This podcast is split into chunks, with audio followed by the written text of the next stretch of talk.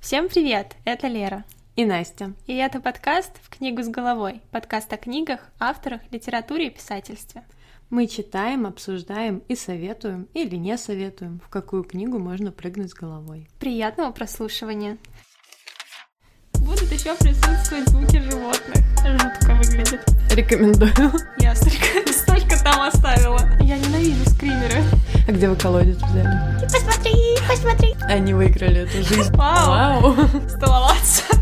Я знала, что я не прочитаю это слово. Четко. Я рыдаю в захлеб. Ты мазохист. И читать миллион лет. Лера, я должна открыть тебе тайну. Я сухарь. Просто до свидания. Если что, сегодня, возможно, на нашей записи, помимо наших звуков обычных, которые встречаются, будут еще присутствовать звуки животных. В мире животных. Да, тут черепаха, но она вроде успокоилась, но может э, немножечко перемещаться по аквариуму. и Баламутить воду.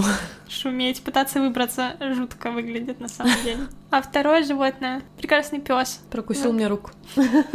Вроде уснул. О, да, он Наконец-то устал. Поэтому, если вдруг какие-то звуки будут, То это либо Лера бьет стол от негодования, либо животные. как всегда. Что еще? Как прошла твоя неделя? Блиц-опрос. Блиц-опрос — работа. Ее можно описать как работа, потому что у меня было довольно много работы опять снова. И поэтому я вставала с утра, с 8 утра и до, не знаю, там бывало до 12, до часу ночи могла спокойно работать, вообще не вылазить из ноутбука. Поэтому моя неделя пролетела как миг. Поэтому мы врываемся в выходные. Как прошла твоя? Тоже работа? И моя неделя прошла хорошо. Да, у меня была работа, но у меня было в эту неделю много прогулок. Я была на природе. Прекрасная погода Петербурга позволяет Прекрасная погода Петербурга, прекрасная природа Петербурга и окрестностей. Солнце, чудесно, все чудесно. Мы сходили на фильм «Форсаж 10». Десятая уже? Да. Серьезно? Да, Форсаж X. Это как iPhone X только. Форсаж X. Ребята, что я хочу вам сказать? Я как самый большой, вот кроме шуток, я самый большой э, фанат э, вселенной Форсажа ever. Я смеялась до слез. Он был еще хуже, чем прошлое. Он был настолько ужасен, он пробил все дно, днища. Все днища. Донья. Он пробил все. И это было настолько плохо, что очень хорошо. Очень Ты хорошо. насладилась? Да, я просто на 2, он, по-моему, 2.20 идет, около Мгм. того. Я на это время отключила мозг и наслаждалась. Я, серьезно, у меня болели скулы, когда мы выходили, у меня текли слезы от смеха. Если что, фильмы очень мало юмора, почти нету. Просто это настолько абсурдно. У нас смеялся весь зал. Вот весь Блин, зал. настолько не люблю. Блин, мне теперь интересно посмотреть. Я хочу еще раз сходить, поэтому приглашаю тебя. Ты ненормальная. Два раза на форсаж. Офигенно. Просто я считаю, что если ему не дадут э, фильм года, можно Золотую закрывать. малину. Фильм, года. за Золотая малина. Я не знаю, есть ли у них такая там премия за Ну, самый худший Скорее фильм. есть. Нет, нет, нет, нет, ты не понимаешь. Я серьезно считаю, что это прекрасно. Вот просто отдельно. Мои вкусы довольно специфичные. Пойдем, я покажу тебе комнату. У него же была комната. Да. Хорошо. И тут мы, э, наши слушатели узнали, что ты не в курсе. А я в курсе того, что там происходило. Да, это мы не про форсаж. Поэтому, ребята, если хотите разжижить мозг до состояния желе, форсаж 10. Рекомендую. 10 из 10. Я даже не вспомню, какой я посмотрела последний плохой фильм. Ну, чтобы он мне понравился. Девятый форсаж. А, Они там я были в его даже космосе? не помню. Нет, или были. Да, да, да, Да. были в космосе. А, я не смотрела, значит, последнюю восьмую смотрела. Но девятый, ну, просто плохо. А вот десятый плохо настолько, что... Что хорош? Серьезно. Вот, а мой последний плохой фильм, я даже не знаю его название, Антон что-то включил, и мы начали его смотреть, и я поняла, что он настолько плохой, вот мне настолько было неинтересно. Я даже сейчас не воспроизведу, что я увидела в начале, потому что потом я такая, пойдем ляжем. И уснул. И уснула специально. Я реально специально А заснула, чтобы не смотреть. Антон досматривал один, и потом мне не верил, что я уснула специально. И он потом, это лучший фильм. Нет, он мне, кстати, так и не рассказал, чем он закончится. Там было. Ну, слушай, вот видишь, у тебя такие эмоции, что ты такая, нет, это плохой фильм, а у меня наоборот, что так плохо, что максимально хорошо, прям вот, вот, вот так хорошо. Нет. Ну вот Рома с такими же эмоциями выходил с кинотеатра, как ты сейчас сидишь лицом, да, а мне понравилось. Ну, типа, это прям такой отборный трешачок. Интриговала. Продала. Кузалась бы. А вот. Куда уж хуже. Ну, не продала, но заинтересовала. Так, сегодня моя очередь начинать. Скажу про книгу Габриэль Зевин с таким названием, как «Завтра, завтра, завтра». Мы пойдем на форсаж. No. Ты просто рассказываешь планы на завтрашний день. Вообще, впервые я наткнулась на эту книгу где-то на просторах интернета, увидела обложку, краткая рецензия от человека, что-то из разряда «Вау, это лучшая книга, которую я читала в этом году». Но обложка очень крутая. Да, она красивая, и она подходит к сюжету книги. Так вот, я наткнулась на эту книгу, решила ее поискать, и я обычно заказываю все книги только на лабиринте. И поискав там, я нашла ее только на К английском сожалению, языке. это не реклама.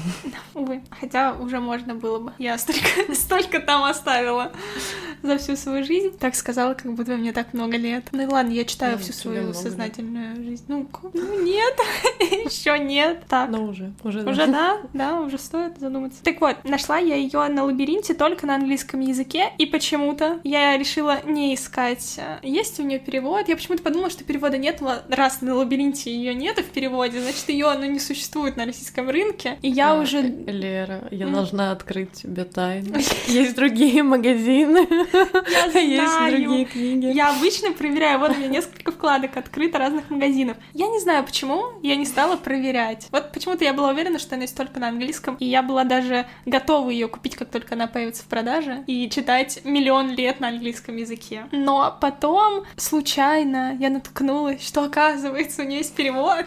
Вау! Вау. Да. Вот я ее заказала, отодвинула все свои давнишние планы. Тут так много каких-то посторонних звуков. Как в фильме ужасов. Мгм. Я ненавижу скримеры и звуки. Больше всего меня пугают именно звуки. Я не боюсь того, что происходит на экране, но если там будет музыка нагнетающая, все, меня начинает изнутри трясти, у меня прям страх, то есть я прям начинаю пугаться, у меня начинается тревога, и я прям не могу, вот мне надо закрыть, при том, что если будет без звука, я могу посмотреть то, что происходит. И не так сильно буду пугаться происходящему на экране, но звуки выводят меня из себя вообще моментально. У меня больше наоборот графичность. Я могу испугаться, ну, типа, дернуться, но если говорю звуки, самое жуткое, самый жуткий для меня фильм — это «Астрал», потому что там много звуков. М, Звуковое сопровождение. Ненавижу.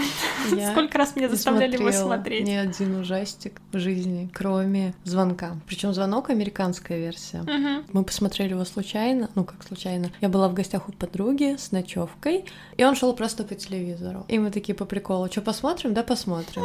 Мы были вдвоем в квартире. А, Марианна, привет. Я знаю, ты нас слушаешь. И мы посмотрели этот фильм. Подруга, она достаточно быстро уснула. Я такая, какой интересный потолок. Ну, типа, я не скажу, что он был страшный. Он был не страшный, но какой-то налет оставил, вот какой-то жутковатости. И мне было некомфортно. Ну, он жуткий. И я так еще прям вот несколько дней после этого так неприятненько мне было внутри. Вот это разблокировала сейчас воспоминания, как мы, я даже не знаю, какой это был класс, до девятого точно, почему-то мне кажется, что это класс, может быть, седьмой или восьмой, ну, типа, с шестого по восьмой, вот где-то в этом промежутке. А, Мы были в гостях у девочки, и почему-то мы решили снять пародию на звонок. О боже.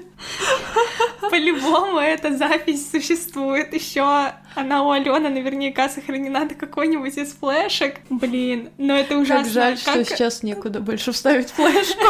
Конечно. Угадай, кто был э, девочкой. Самарой, это ты? Это я. Да. У Леры длинные волосы И черные. у меня они были длиннее, они были по талию тогда, по-моему. Они были темнее, то есть там был такой прям более к черному ближе. Цвет ворного крыла. Там было, знаешь, из разряда, что я завешивала вот так вот лицо. Ну, короче, А ты в просто не была? я не помню, кстати. Ну, наверное, да. Ну, типа, по всем канонам воспроизводилось же. А где вы колодец взяли? Ой. Нет, я Ну, просто, по-моему, качественный из-за дивана. Что-то такое. Блин, я мне даже, кстати, было, мне, кстати, стало интересно, да. Если а... найдешь, пожалуйста, отправь Да, мне. я напишу Алене. Или, если забуду, Алена, посмотри, пожалуйста, вдруг ты найдешь. Алена, привет. Да, передаем приветы. Мы как на радио.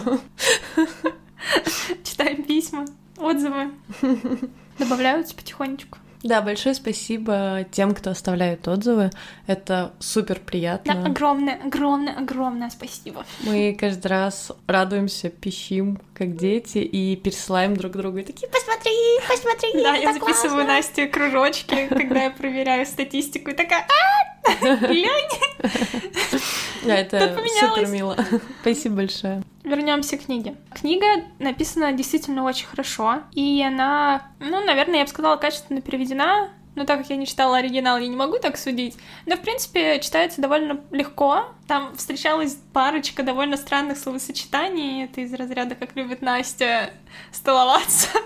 Столоваться. А, я не выписала себе эти словосочетания, надо было... Чтобы я бы хоть рассказала. Порадовать. Чтобы тебя порадовать, да, и рассказать что же я считаю странными словосочетаниями. Могу сказать, что эту книгу хочется читать, не останавливаясь. Сюжет следует очень плавно, цепляет такими небольшими крючками. Вот в какой-то момент ты уже понимаешь, что не можешь оторваться, и как будто тебя вместе с героями погрузили в некую виртуальную реальность, что очень-очень интересно. Люблю виртуальную реальность. Нет, люблю все, что связано с будущим чем именно как с киберпанком. Автор написал роман о людях, которые связаны общим увлечением, делом и о их взаимодействиях вне работы. Что же геймеры такого находят в играх и почему к ним постоянно возвращаются. Я думаю, основным для многих а, будет являться тот факт, что не нужно обладать никакими специальными знаниями о мире видеоигр, чтобы начать читать эту книгу, так как я крайне мало провела в своей жизни за играми. Наверное, это было только в детстве какие-нибудь Барби, Кузя и вот это вот все, то, что было и на Sims? компьютере. Sims это, да, это просто... Основа. основа. Да, как достать соседа. Обожаю, как достать соседа, все части. И там даже какие-то были пародии такие кривые, я тоже в них играла прекрасно. Во все играла, да. А потом я перестала играть вообще. Сейчас э, только игры на телефоне. И три в ряд. Три в ряд. Судоку, понимаешь? Уровень. Я прошла Всю судоку? Всю судоку на телефоне.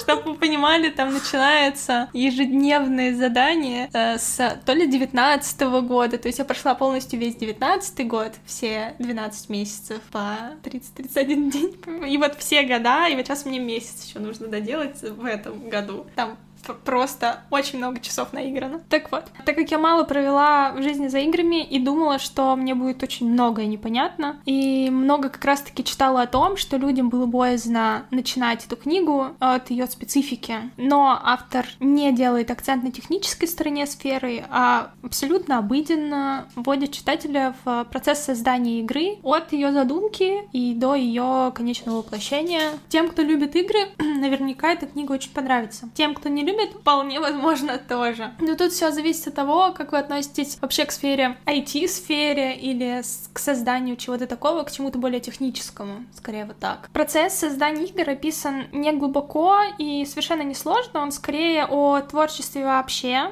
о зарождении идеи, о таланте, упорстве, чем какая-то более серьезная попытка глубоко закопаться именно в программирование. Хотя определенные приметы времени или отсылки, конечно, есть, и они очень хорошо работают на атмосферу. Действие романа началось в больнице. Главным героем по 12 лет сестра Сэдди Грин, девочка из э, обеспеченной семьи из Лос-Анджелеса, заболела лейкозом. И навещая свою сестру в больнице, Сэдди знакомится с мальчиком, нога которого многократно и со множественными смещениями переломана в результате аварии. Мальчика воспитывают корейский дедушка и бабушка. У них этнический ресторанчик в Кейтауне, Л.А. Его зовут Сэм Масур. Их свела вместе любовь к играм, в том числе игра Супер Марио, благодаря которой они стали плотно общаться. Он долгое время ни с кем не разговаривал после аварии, у него в аварии погибла мама, и он не шел ни, ни с кем на контакт, то есть он как бы ну, функционировал в жизни, понятное дело, там ходил на всякие процедуры и так далее, но он вообще не разговаривал. не говорил слова совсем. И поэтому, как только врачи узнали о том, что они, оказывается, общаются с Эдди, они попросили ее приходить к нему и дальше. И вот регулярные встречи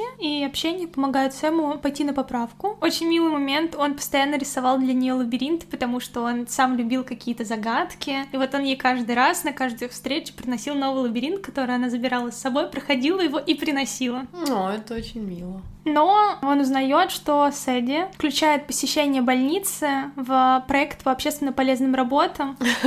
Его это очень сильно обижает, и они перестают с ней общаться. То есть она приходила и для бармицу угу. постоянно прописано, ну, типа, проставляла время, Зачетчики. которое она провела, да, а там уже очень много часов, там, по-моему, за 600 с чем-то часов перевалила, ну, то есть она очень много времени провела тогда в больнице. Ну, да, хорошо. И она, ну, так как ей было всего 12 лет, поначалу, ну, то есть она не отсекла, что это может как-то его обидеть, но при этом она никогда ему об этом не рассказывала, то есть у нее было какое-то видение, что, наверное, это не очень, и можно прекратить, потому что там определенное количество часов надо было всего лишь на, ну, потратить на вот эти встречи. Ну, да, ей было приятно, что она такая молодец, и ее хвалят. Я ее могу понять, я очень тщеславный человек, я за похвалу буду посещать всех в этой больнице, проставлю все часы, да, пожалуйста.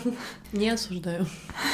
Они оба думают, что навсегда их э, дороги разошлись, они никогда не встретятся, общаться больше не будут, но жизнь складывается иначе. Они столкнутся через 8 лет на улице вблизи их университетов. Он учится на стипендию в Гарварде, она в MIT. И во время этой довольно странной сумбурной встречи Сэдди дает Сэму диск своей игрой, которую она написала в рамках курса в университете. Игра называется «Тебе решать». Ее основная идея в смещении ориентиров. Ты работаешь на военном заводе во время Второй мировой войны. И можешь работать усердно и добиться замечательных результатов в игре, но тем самым поспособствовать продвижению фашизма. Или саботировать всеми возможными способами работу и быть в игре, можно сказать, аутсайдером, но оставаться в кавычках хорошим немцем. Как бы тут решение за тобой. Игра простроена так, что ты изначально не знаешь, где ты работаешь, что это за завод. Тебе дается возможность задавать вопросы, там открывать какие-то дополнительные уровни, там как- как-то это было так простроено. Ну, типа ты это в процессе многоступенчатый да, уже там ты либо задаешь вопросы, тратишь монетки или что-то такое тратишь на открытие информации. информации, либо ты просто все это собираешь. Если ты открываешь, то ты начинаешь узнавать, что это за завод, на кого ты работаешь, да, и что к чему. За эту игру на Сэдди ополчились однокурсники. Одна девушка написала на нее жалобу в администрацию университета. Очень тяжело восприняли эту работу. Профессор, который преподавал эту специальность, этот предмет, он наоборот восхитился, ему очень понравилось, э, потому что игра ироничная, такая сатирическая, глубокая очень, потому что есть над чем задуматься, и у тебя там действительно ты выбираешь две дороги. После того, как Сэм поиграл в эту игру, он загорелся идеей создать с ней что-то свое, что-то совместное, потому что, ну, как бы они в 12 лет сошлись на видеоиграх, у них было одно видение, и они понимали, что они хотят, что им нравится. И сейчас, после этой игры, он понял, что до сих пор так же думает, и ему очень хочется создать с ней что-то свое. Вызвался быть их помощником и директором Маркс, сосед Сэма. Блин, если я скажу, что он стал для меня самым прекрасным человеком в этой книге, я не скажу ничего. Это прям сердце романа для меня. Такой верный друг, который стал связующим между Сэдди и Сэмом. Он одинаково полюбил их обоих, пытается создать им идеальные условия для работы. Он упрощал им жизнь, чтобы они могли творить и ни о чем вообще не думать больше. Как его зовут? Маркс. Можно мне Маркса, пожалуйста, выписать одну штуку? Он взял на себя все организаторские моменты. Он полностью управлял компанией, он находил новых работников, открывал новых талантливых разработчиков и был, на мой взгляд, просто гениален в этой роли. Изначально, когда они писали первую работу, они жили в его квартире, не платили аренду вообще, он полностью покупал им продукты, то есть он вообще полностью закрывал все их потребности. Откуда Им нужно было... деньги? Ну, он из богатой семьи. И вот он просто их, ну, настолько в них верил, он их постоянно подбадривал, он постоянно с а, маркетингом потом помогал. Это такой человек, на котором держалось все. Они все же решаются создать игру и надеются уложиться в летние каникулы, но, как это очевидно сразу, не получается. Они берут академические отпуска в университетах, и спустя несколько месяцев э, просрочки дедлайна они ее заканчивают. Это история про унесенного волной ребенка и тига, который 8 лет ищет свой дом и родителей, и в конечном счете находит. Эта история станет мировым хитом только в США в нее сыграют 2 миллиона геймеров. Все это происходит в 90-е, ну, как бы на тот момент это большое количество человек. Далее нам будут рассказывать про их путь к созданию игровой студии, успеху со взлетами и падениями, про их удачные игры и совсем неудачные, на то, как они это решали, как они справлялись с эмоциями и собственными переживаниями, а также про отношение к славе и к ее присвоению кому-то из них. Они создают игру на равных. У них поделены зоны ответственности. Сэм, он рисует, он за визуальную часть, а Сэдди, она разрабатывала движок и разрабатывала то, как это вообще будет в конечном виде. Ну, за техническую. Да, вся техническая была на ней. Герои приобретают, теряют, ссорятся, мирятся и пытаются создать в своих играх убежище для людей. Книга замечательна тем, что она отлично работает и как производственный роман, и как просто роман. Очень много познавательного про разработку игр, очень-очень очень-очень замечательные реалистичные герои со своими проблемами и мыслями. Автор поднимает э, разные темы. Одни из них — это культурная идентичность, расизм, гендерные стереотипы в геймдеве, социализация инвалидов, ранимость творческих людей, злоупотребление властью, домашнее насилие и очень-очень много других тем. Также раскроются некоторые стороны азиатской культуры. Самое главное «Завтра-завтра-завтра» — это совершенно не любовный роман, ну, в обычном его понимании. Здесь Габриэль постаралась показать дружбу и любовь на протяжении всей этой дружбы. Такую любовь, как мне прекрасно создавать с тобой нечто новое, работать вместе, и я наслаждаюсь этим. Такую сторону привязанности, мне кажется, довольно редко встретишь в книгах. Чаще всего она все же перерастает в какую-то стандартную любовную линию. У героев здесь свои тараканы в голове, гордость, желание сделать нечто грандиозное, амбиции бьют ключом, и порой это будет им мешать, сломать, дестабилизировать их взаимоотношения. Но спасибо автору, ситуация не высосана из пальца, реалистичные и понятные. Проходят годы, герои взрослеют, и само повествование тоже меняется. Мы чувствуем, видим изменения в героях. Роман очень чувственный, теплый и такой настоящий и живой, что как раз-таки из-за этого ты не можешь от него оторваться, и ты поглощаешь его, ну, по крайней мере, так было у меня. Роман очень чувственный, теплый и такой настоящий и живой, что как раз-таки их взаимоотношения из-за самих героев героев, того, как они растут, ты не можешь от него оторваться и поглощаешь его в один присест. Тут столько всего красивого, и однозначно этот роман попал в мое сентиментальное сердце.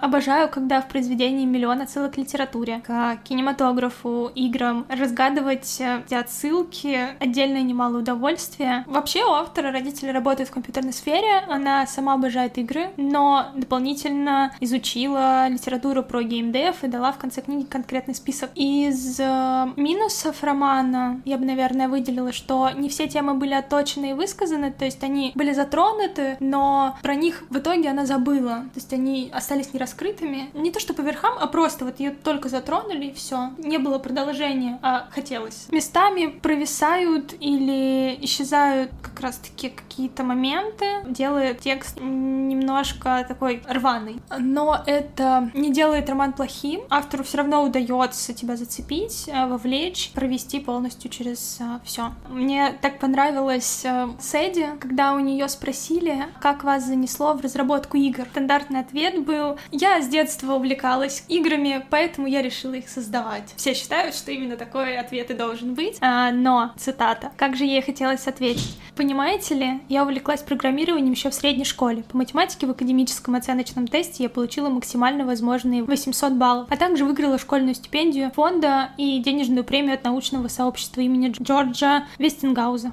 Затем я поступила в MIT, изучала пять языков программирования, психологию с упором на психологический аспект разработки компьютерных игр и вовлечение пользователей в игры, английский язык и классическую литературу, историю, писательское мастерство и методики создания интерактивного рассказа. Однако она ничего не сказала и лишь прошептала стеснительно. Мне очень нравилось играть в компьютерные игры, и я подумала, почему бы не сделать их самой. В этой цитате для меня практически вся квинтэссенция книги, ну, по крайней мере, того ее аспекта, который про как добиться в современном мире настоящего успеха. Не факт при этом, что ты реально его добьешься. Из этой формулы исключено множество значительных факторов, начиная от стартовых условий и состояния здоровья, заканчивая удачей, без э, которой не выстреливают самые амбициозные проекты. Но то, что за всяким значимым результатом стоит серьезная подготовка и годы упорного труда, очень много сил, очень много времени, большинство современных книг и фильмов категорически игнорируют. Просто ему ей нравилось играть в компьютерные игры, и он, она подумали, почему бы не сделать свою. Но при этом за этим стоит столько работ, столько вложенных сил. И мне всегда очень грустно, что этот аспект никогда не раскрывают. Максимально идет упрощение, без э, какого-либо погружения вообще в реальную жизнь. И это, мне кажется, происходит сейчас и в любой социальной сети, когда тебе показывают только результат, но не показывают то, как к нему шли. Даже если в конце тебя пытаются показать, что там было, но это уже очень отредактированная история, без какого-либо вообще понимания, как на самом деле. Во мне эта книга много затронула и в какой-то степени напомнила о том, что я хочу в жизни. Я люблю работать, меня никогда не страшит огромное количество работы. Люблю смесь чего-то технического с творческим. Люблю людей, которые умеют и хотят работать. И получить все не просто так, по щелчку пальцев, а за свой заслуженный опыт и свое потраченное время. Не знаю, сейчас буду просто говорить о том, что я люблю, люблю еще учебу, люблю, когда все вокруг живое от проблем до хороших каких-то моментов. В ночи, когда дочитывала книгу, записывала Антону голосовое о том, что хочу так же. Хочу попасть в какой-нибудь стартап или на любую другую работу, где я не займу чье-то место. Это будет какая-то новая вакансия для этой компании, где я буду понимать, что меня никто не оценивает по работе предшественника. У меня будет свобода в новизне, и мне хочется наконец найти то, во что я бы хотя бы частично могла бы уйти вот так с головой. Ребята, свяжитесь с Лерой. Очень надо. И вот мне кажется, что я не из тех, кто создает собственное дело, но мне очень нравится вникать в абсолютно какие-то новые процессы, помогать с их организацией или налаживанием. Мне прям интересна внутренняя кухня не с той позиции, что, ну вот я пришла, села на свое место рабочее и делаю только по регламенту. Мне интересно вот это попробовать и вот это попробовать, а еще вот это попробовать. И у меня сейчас на работе также, что, казалось бы, мои задачи были четко прописаны, но при этом я такая, так, вот это интересно, а можно я вот это попробую? А вот это интересно, а можно я еще и вот это попробую? Еще, знаешь, такая набрала. набрала, и как бы это не в том плане, что я набрала, и мне там, допустим, платят абсолютно так же, как это было до. Нет, конечно же, все оплачивают сейчас. Ты набираешь такая, да, как это здорово, когда у тебя много интересной работы для трудоголик. Просто до свидания. На этом подкаст заканчивается, Лера уходит работать. Да, я завтра буду воскресенье. Ну, да, много работы, что... Ой, странно. Откуда, откуда она? Ну, не, не, не. Там просто в отпуск уходит. И у меня доп на неделю. Класс. Да. Слушай, ну интересно на самом деле, заинтриговала, заинтриговала этой книгой. Я тебе ее пропагандировала. Рекламировала. Рекламировала, пропагандирую. А у меня сегодня книга, как я и анонсировала в прошлом выпуске. Да-да, я сдерживаю свои обещания. Какая ты? Книга нашего современника, российского автора. У меня есть одно железобетонное правило — никогда не читать книги о войне и околовоенной тематике. Я человек достаточно тонкой душевной организации, и мне физически больно воспринимать книги, фильмы, песни, все на эту тематику. В отличие от Леры, тут я совсем не эксперт. Hello.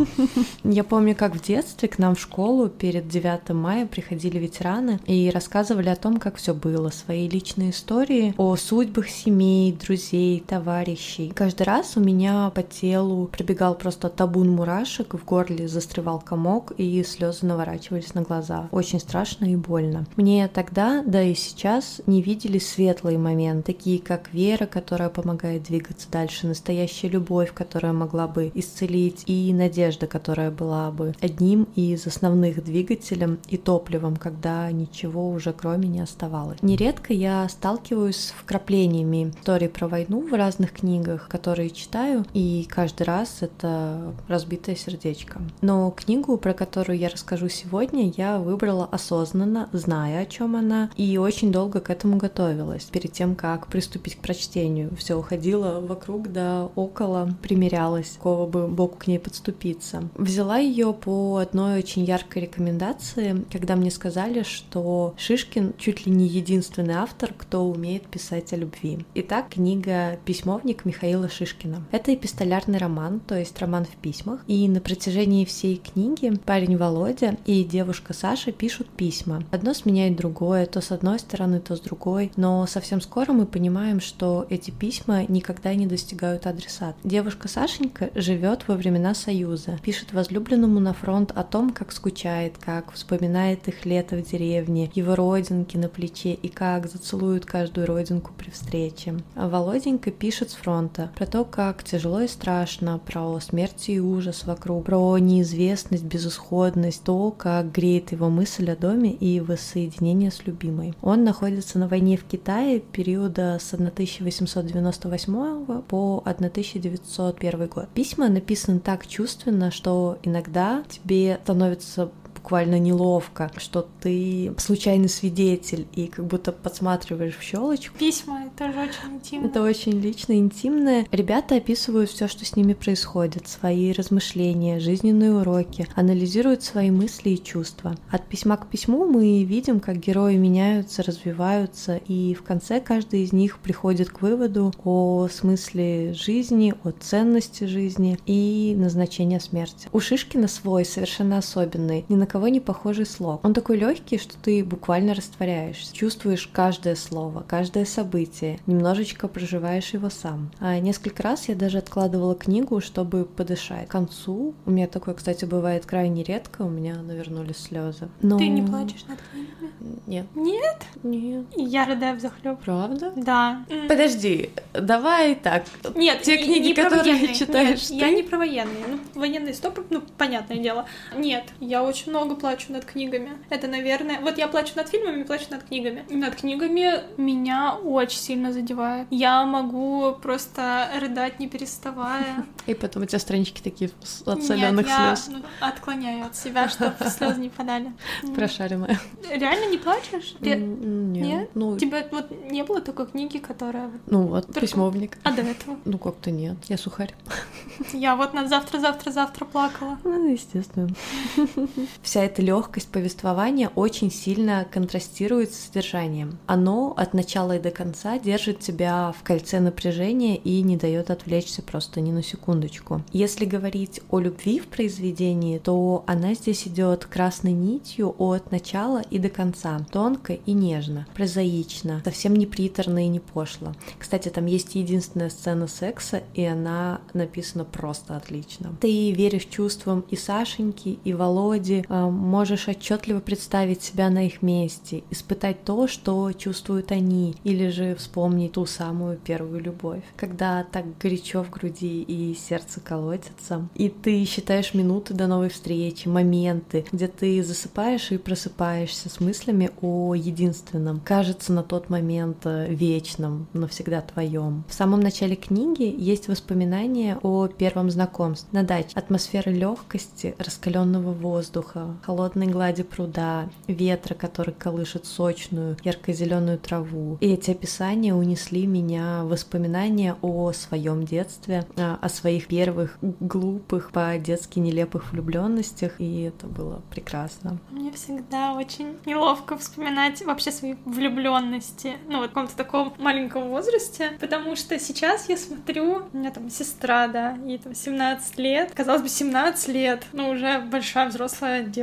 а у меня все еще это ребенок, и вот смотришь на ее одноклассников или вообще окружение, ну, вот, ее возраст, и мне даже тогда кажется, что 17 лет — это так рано, и все это, они еще такие маленькие, да, еще так не должно быть, но вспоминаешь себя в том возрасте. А там уже все было. А то... Нет. Не было. Нет, у меня первые отношения 18 лет были. Зломудрие. Все в срок. Понимаешь? Тайм-менеджмент. Да, типа, не беременна в 16. 全然。Ты такая, оп, 18. Я пошла искать отношения. Мам, пап, пока. Да, мне кажется, с э, детскими влюбленностями это всегда такое немножко на грани. Есть такой термин книжное похмелье. Это когда ты после прочтения книги еще очень долго остаешься мыслями там, между страниц, и никак не можешь отпустить. У меня так было с письмовником. Книга не отпускала меня еще несколько месяцев. То есть я уже даже прочитала другую книгу, mm-hmm. но мыслями все равно возвращалась вот mm. к тому, как бы еще обдумывала, проживала, грубо говоря, знаешь, чуть ли не засыпала и просыпалась с мыслями вот о... Военные книги. Добро это... пожаловать в клуб. Добро пожаловать в клуб. Это так работает. Да, как вывод хочу сказать, что было тяжело, но оно того стоит. Я рекомендую эту книгу всем от своего разбитого сердечка. Как интересно слушать тебя рассказы про военную книгу, про военную литературу. Запомни этот момент. Больше его Больше не его не будет. Как ты это делаешь? В чем секрет кота Бориса? Какой именно? Почему я читаю военную литературу? Ну да, ты мазохист. Видимо, да. Не знаю, как по-другому описать. Мне просто интересно, меня трогает эта тема. Назовем это мазохизмом. Люблю сложные, тяжелые моменты, как в книгах, Пожестче. так и в фильмах.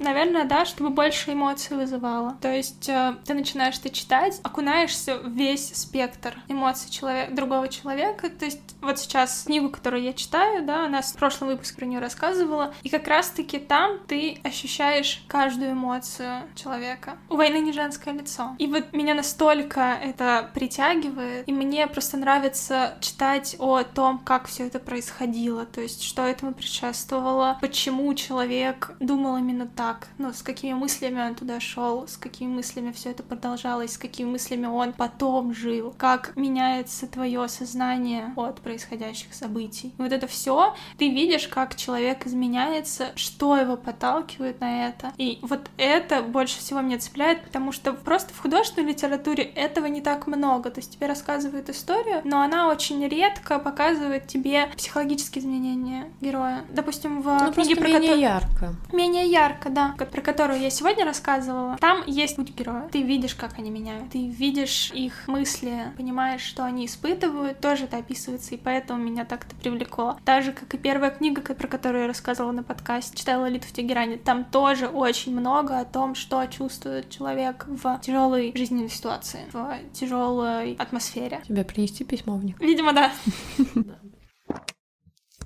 Спасибо за прослушивание. Напишите нам, если вам понравилось. Даже если не понравилось. То тоже напишите. До новых встреч. До новых книг. Пока. Пока. Знаете, у меня нет пока что шкафа, куда я это могу убрать. То есть все просто лежит в чемодане. Я даже забыла, что там. А есть второй чемодан? Да, поменьше. Проблема решена. Не вижу проблемы, несу письмовник. Да.